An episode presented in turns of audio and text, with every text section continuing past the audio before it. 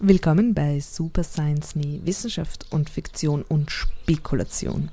Am Mikrofon ist Julia Grillmeier. In diesem Jahr widmet sich Super Science Me ja ganz dem Thema Spekulation und was das Spekulative in der Wissenschaft, in der Fiktion und Kunst, in der Philosophie und Kulturwissenschaft sowie auch in der Futuristik und in der Finanz bedeuten könnte und kann. Und heute möchte ich über einen Begriff oder eine Textform oder eine Praxis nachdenken, die eventuell als kleinste Einheit des Spekulativen gelten könnte, nämlich das Szenario. Erstens Definition. Ein Szenario ist eine Situationsbeschreibung, die Schilderung einer Situation oder einer Entwicklung, die in der Zukunft stattfindet oder in einer alternativen Vergangenheit oder Gegenwart oder aber in einer fiktiven Vergangenheit, Gegenwart und Zukunft. Der Begriff kommt aus der Kunst und zum Beispiel im Theater oder im Film ist das Szenario eigentlich gleichbedeutend mit dem Drehbuch.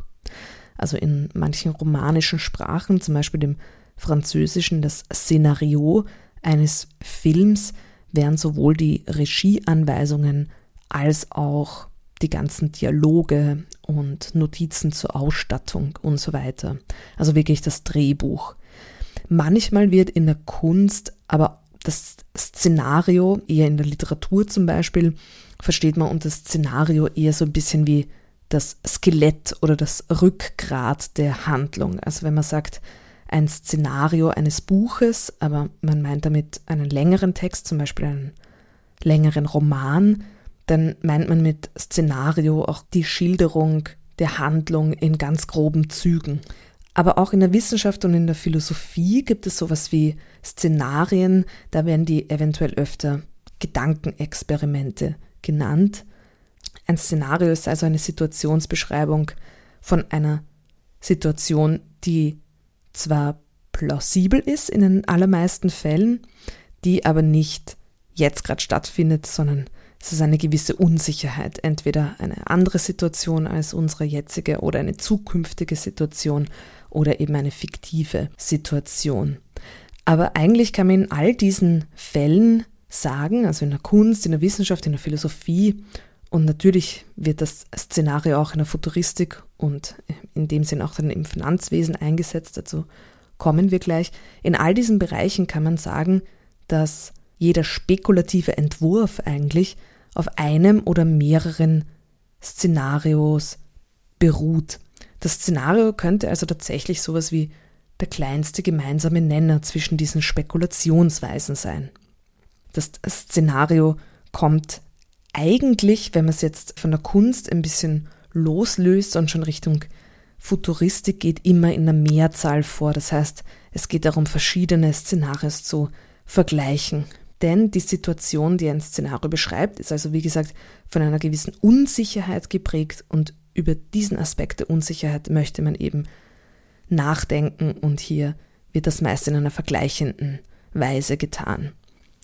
Szenariotechnik ist also Spekulationsarbeit. Genau, Szenariotechnik. Abgesehen davon, dass wir umgangssprachlich natürlich oft von Szenarien sprechen, also zum Beispiel sagen, ach, das ist ein plausibles Szenario oder das ist ein Horrorszenario oder das ist ein sehr unwahrscheinliches Szenario, gibt es auch Methoden, die solche kurzen Narrative, also solche kurzen Situationsbeschreibungen strategisch erstellen und in Zusammenhang bringen, um dann Entscheidungen zu treffen bzw. sich auf bestimmte Situationen besser vorbereiten zu können. Und wenn wir von Szenariotechnik sprechen, dann hat man oft so vor dem inneren Auge schon so die Futuristinnen im Kopf die Futuristinnen und Futuristen, die vor irgendwelchen Whiteboards stehen und ihre Daten und Statistiken und Wahrscheinlichkeitsrechnungen machen und die dann in eben solche kurzen Beschreibungen gießen, um ihre Analysen anschaulich zu machen, aber auch um die dann eben diese verschiedenen Szenarios auch zu vergleichen. Fragen wir vielleicht mal ganz zuerst, woher kommt das eigentlich? Zweitens, Geschichte des Szenarios. Wie gesagt, denkt man, wenn man Szenario hört, schnell mal an sowas wie die Futuristik oder die Futurologie, also die Beschäftigung mit der Zukunft und zwar die systematische Beschäftigung, die vielleicht auch wissenschaftliche Beschäftigung mit der Zukunft. Wenn man jetzt von so einem futuristischen Szenario schreiben und ähm, da spricht man manchmal von Scenario Thinking und auch von Scenario Planning, also das Denken und das Pläne, das Planen mit Szenarien, dann denkt man sehr oft als Ausgangspunkt an zum Beispiel Berater und Beraterinnenfirmen, äh, militärische Thinktanks, die in den USA in den 1950er und 60er Jahren entstanden sind, das heißt in der Zeit des Kalten Krieges. Und da gibt es so große und wichtige Institute und Firmen, die da entstehen und die sich dann explizit der Futurologie oder eben dieser Futuristik verschreiben. Das sind zum Beispiel The Hudson Institute oder die Rand Corporation, die es auch noch immer gibt. Und an diesen beiden gab es zum Beispiel auch einen ganz berühmten und eigentlich einer der ersten Personen, die sich so wirklich als Futuristinnen auch identifiziert haben. Und zwar war das der Militärstratege Hermann Kahn. Und dann später, so in den 70er und 80er Jahren, ist das Denken mit Szenarios dann auch besonders wichtig geworden als Methode für große Firmen und überhaupt Management im privaten Sektor der Wirtschaft. Hier ist zum Beispiel so eines der wirklich einflussreichen Thinktanks der Zeit in den USA zu nennen. Das wäre zum Beispiel das Global Business Network. Das gibt es inzwischen nicht mehr, aber es gibt eben zahlreiche ähnliche Thinktanks, die in dieser Weise agieren, entweder eben als Beraterinnenfirmen, also, also als Consulter oder haben die Firmen auch eigene so, ja, so Futuristinnen beschäftigt. Diese Art des Szenarios schreiben ist also während des Kalten Kriegs entwickelt worden und das ist vielleicht ähm, auch wichtig zu beachten, weil das natürlich eine ganz spezielle Zeit ist, auch in diesem, in diesem Hinblick, nämlich ist der Atomkrieg ständig am Horizont. Das heißt, man hat so ein ganz klares Worst-Case-Szenario, aber auch diese Situation der sogenannten Mutual Assured Destruction, also dieses Gleichgewicht des Schreckens, hat natürlich erzeugt, dass man einerseits eben diese sehr klaren Szenarien hatte, von was passiert, wenn die Bombe tatsächlich fällt. Und damit verbunden war natürlich die große Notwendigkeit, die sogenannte andere Seite abzuschätzen. Man muss sich ständig fragen, was macht die andere Seite und was sind meine eigenen Handlungsmöglichkeiten. Und daraus entstehen halt ständige so, was wäre wenn Abwägungen. Und das wird dann in Szenarios gegossen und verglichen. Und auch schon hier wird eben wiederum deutlich, dass es da gar nicht unbedingt nur um Wahrscheinlichkeit geht. Also da geht es schon noch darum zu sagen, wie plausibel, wie wahrscheinlich ist eines dieser Szenarien im Gegensatz zu den anderen. Aber vor allem geht es darum, quasi alle Möglichkeiten aufzuzeigen und sich bestmöglich darauf vorzubereiten. Man muss auch bedenken, dass so in den 50er und 60er Jahren die Kybernetik aufkommt und dann so auch in dieser Zeit und dann auch noch in den 70ern ja wirklich so diese Hochzeit der Kybernetik ist. Und die Kybernetik von Kybernes, also der Steuerung, ist ja eigentlich die Wissenschaft von Steuerung beziehungsweise von komplexen Systemen und wie sich die entweder selbst erhalten oder gesteuert werden und wieder die sozusagen die Planungs- und Steuerungsmechanismen funktionieren. Und ihr seht schon an der Erklärung, es ist auch gar nicht so, so eng umrissen, was Kybernetik alles ist und alles umfasst. Und damals war die Kybernetik auch als ähm, so quasi so ein, als ein Versprechen sehr präsent, eine Universalwissenschaft zu werden oder zumindest so ein extrem interdisziplinäres Feld, das eigentlich auch ähm, so eine bisschen so eine Super Theory of Everything sein könnte. Also eine, eine Wissenschaft von komplexen Systemen, also von allem und wie das alles zusammenspielt.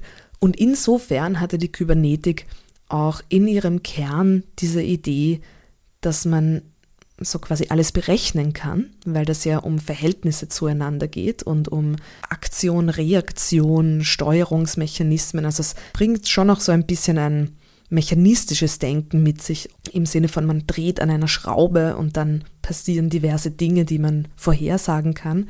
Und insofern ist diese Idee der Kalkulierbarkeit der Zukunft eigentlich auch präsent.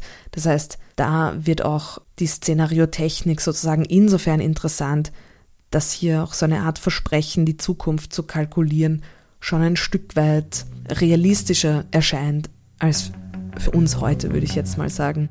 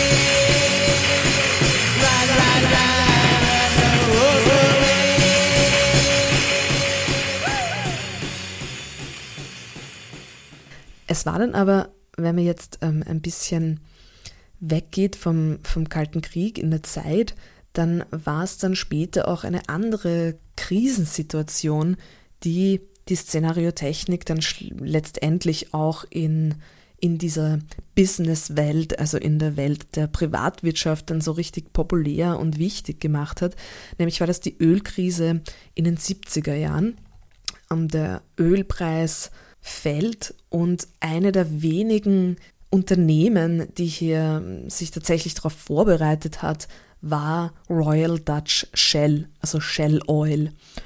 Und das war auch eine der wenigen Firmen, die da quasi halbwegs unbeschadet wieder rausgekommen ist. So ist zumindest die Legende, weil die so ein Department äh, of Futurist hatten, also so Futuristinnen, die im Szenario Arbeit gemacht haben. Und auch da gibt's einen, einen, wird das mit einem Namen verbunden, nämlich so einem sehr wichtigen Futuristen des 20. Jahrhunderts und das ist Pierre Wack. Und Pierre Wack, W-A-C-K, ähm, der war auch ein recht unkonventioneller Futurist, äh, wie Hermann Kahn übrigens eh auch. Hermann Kahn war auch die Vorlage für Dr. Seltsam von Stanley Kubrick aus dem Film Dr. Seltsam oder wie ich lernte, die Bombe zu lieben, Dr. Strangelove or How I Learned to Stop Worrying and Love the Bomb aus dem Jahr 1964, der da eine, äh, ja, sagen, sagen wir mal, mal gelinde, eine exzentrische Figur darstellt. Das heißt, das waren auch alles so ähm, frühe wie soll man sagen, eher auch so Silicon Valley-Figuren, einfach einer sehr exzentrischen Idee von, wie man Wirtschaft betreiben soll und auch so, so ein bisschen als Wunderkinder gehandelte Männer. Auf jeden Fall kann man an diesen beiden Beispielen an Pierre Wack und Herman Kahn kann man schon ganz deutlich sehen, dass die Szenariotechnik, obwohl es aus dieser Kybernetik und dieser Idee der Kalkulierbarkeit der Zukunft sicherlich herauskommt, Aber dennoch ähm, auch schon diese Szenariotechnik für jetzt äh, große Unternehmen und äh, Thinktanks, dass auch hier schon das Szenario nur bis zu einem gewissen Grad an Wahrscheinlichkeitsrechnung und Formalismus geknüpft ist.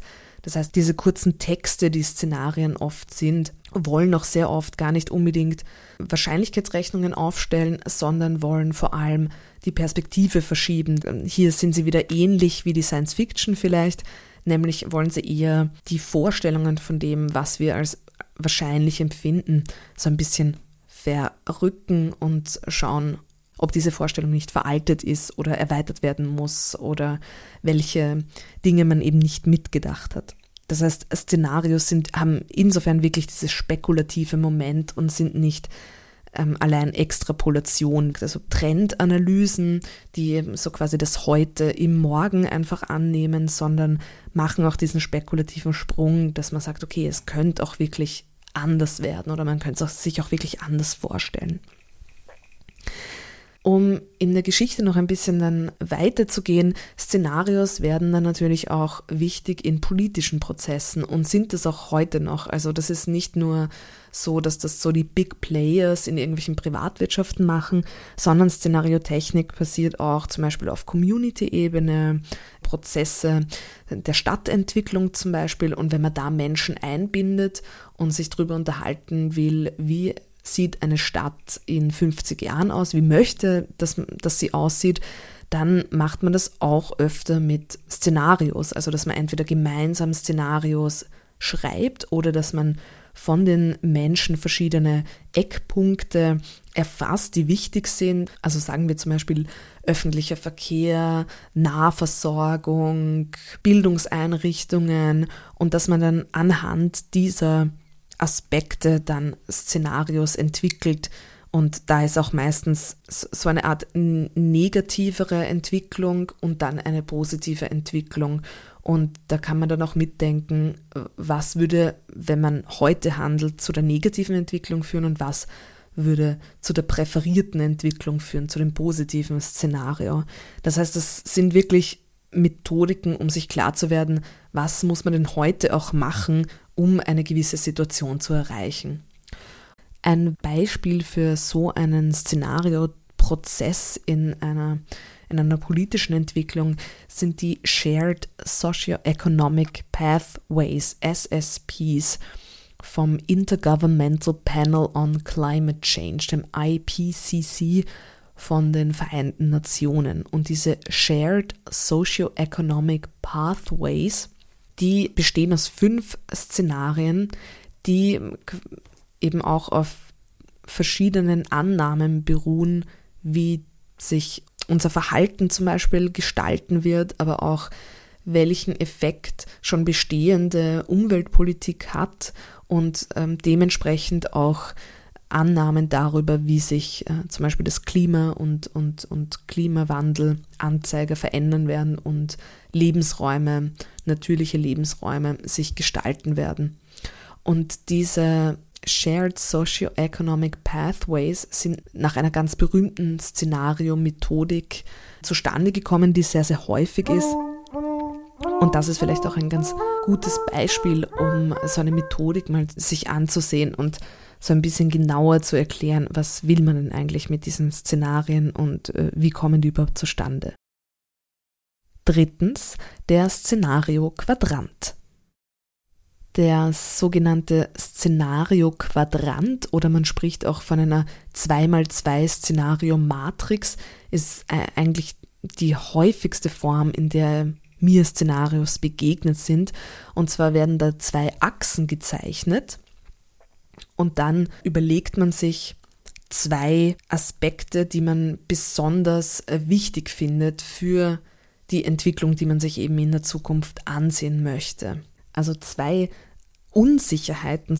Auf diese zwei Achsen trägt man dann eben diese zwei Unsicherheiten, diese zwei unsicheren Aspekte, die sich in die eine oder andere Richtung entwickeln können, trägt man dann auf diese Achsen auf.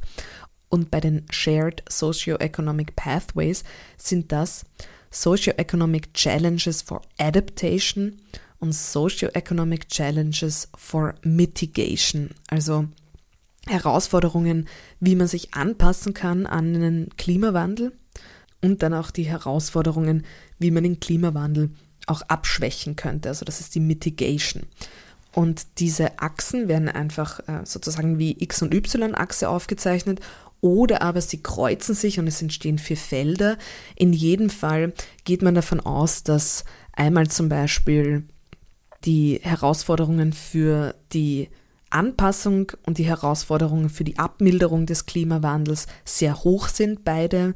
In einem zweiten Szenario geht man davon aus, dass die Herausforderungen für die Anpassung sehr hoch sind, aber die Herausforderungen für die Abschwächung des Klimawandels niedrig. In einem weiteren geht man davon aus, dass beide niedrig sind. In einem weiteren geht man davon aus, dass die Abschwächung ähm, sehr hohe Herausforderung darstellt, aber dass die, dass die Anpassung an den Klimawandel ähm, sehr gut gelingt. Und dann gibt es in diesem Fall auch noch einen, einen Middle of the Road Szenario, also einen Mittelweg. Und das ist eben das, was sehr häufig gemacht wird, eben diese zwei Aspekte und daraus fächern sich dann eben diese vier Szenarien auf, indem er immer sagt, in dem Fall gelingt das sehr gut und der andere Aspekt sehr schlecht oder umgekehrt oder beide gleich gut oder beide gleich schlecht. Und dann in dem Fall gibt es auch noch ein fünftes Szenario, das eben einen Mittelweg sich ausdenkt. Und in diesem Fall war die Catchphrase oder dieses, wie soll man sagen, dieses, äh, diese Rahmenhandlung des Szenarios oder die Rahmenmetapher gemeinsam einen Weg zu gehen.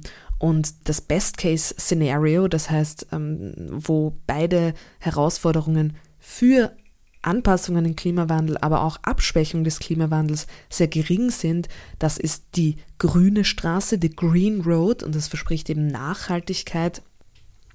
Wenn die Herausforderungen für die Anpassung an den Klimawandel sehr, sehr hoch sind, allerdings die Abschwächung des Klimawandels, das heißt die ökologischen Politiken funktionieren sehr gut, dann ähm, spricht man von der Rocky Road, also eine steinige Straße. Also wenn die Anpassung an die Politik sehr schwierig ist, dann deutet das Ungleichheit in der Gesellschaft und auch in der globalen Gesellschaft an.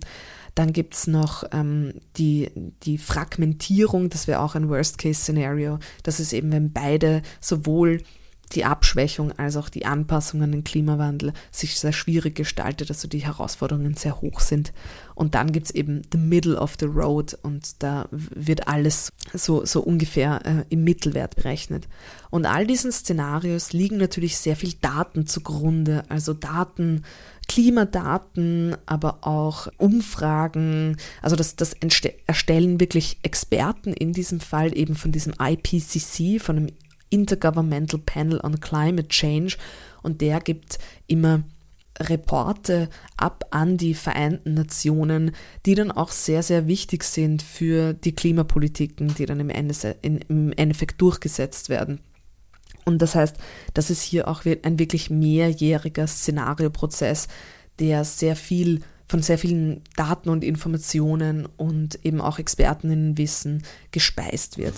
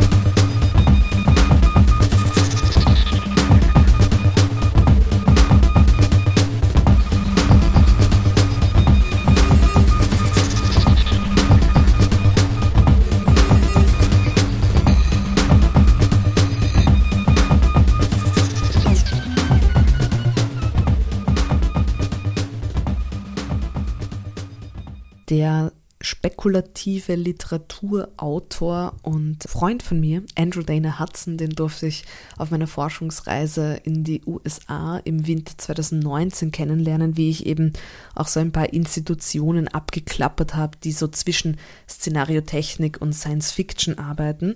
Und Andrew Dana Hudson hat seine Masterarbeit über die Shared Socioeconomic Pathways von der UNO geschrieben und zwar hat er nicht nur über diese Szenarios geschrieben, sondern er beschreibt in seiner Masterarbeit, wie er diese Szenarien sieht. Und man darf sich das jetzt auch nicht unbedingt so wie so ein kurzer Text vorstellen, sondern meistens, wie ich das jetzt auch versucht habe, so ein bisschen zu schildern, äh, sind das eher so Grafiken zum Beispiel, also mit Pfeildiagrammen und dann stehen immer wieder so eben so Catchphrases oder so Begriffe da, mit denen man da was anfangen kann.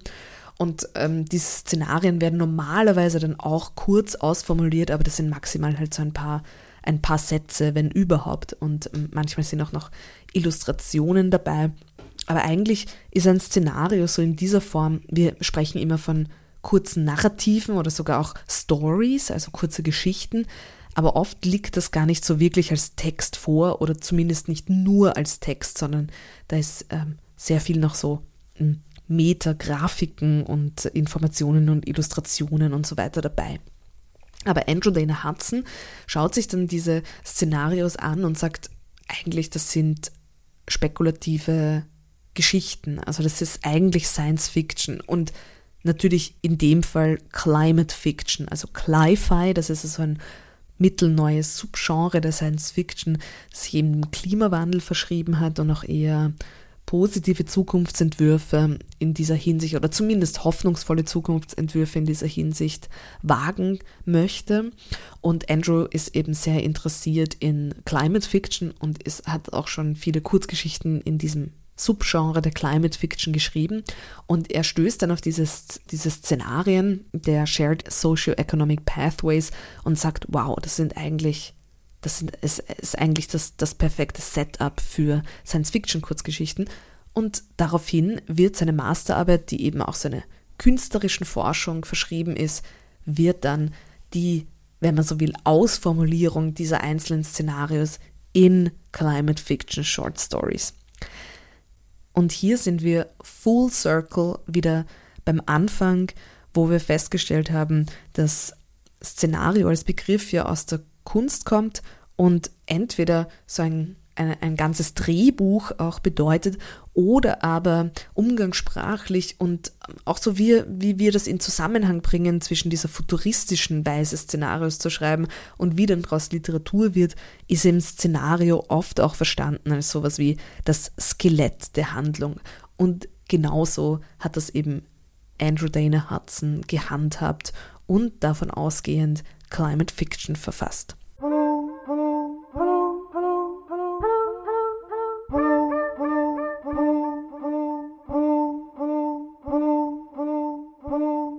Damit sind wir auch am Ende dieses Herantastens an den Szenariobegriff von verschiedenen Seiten.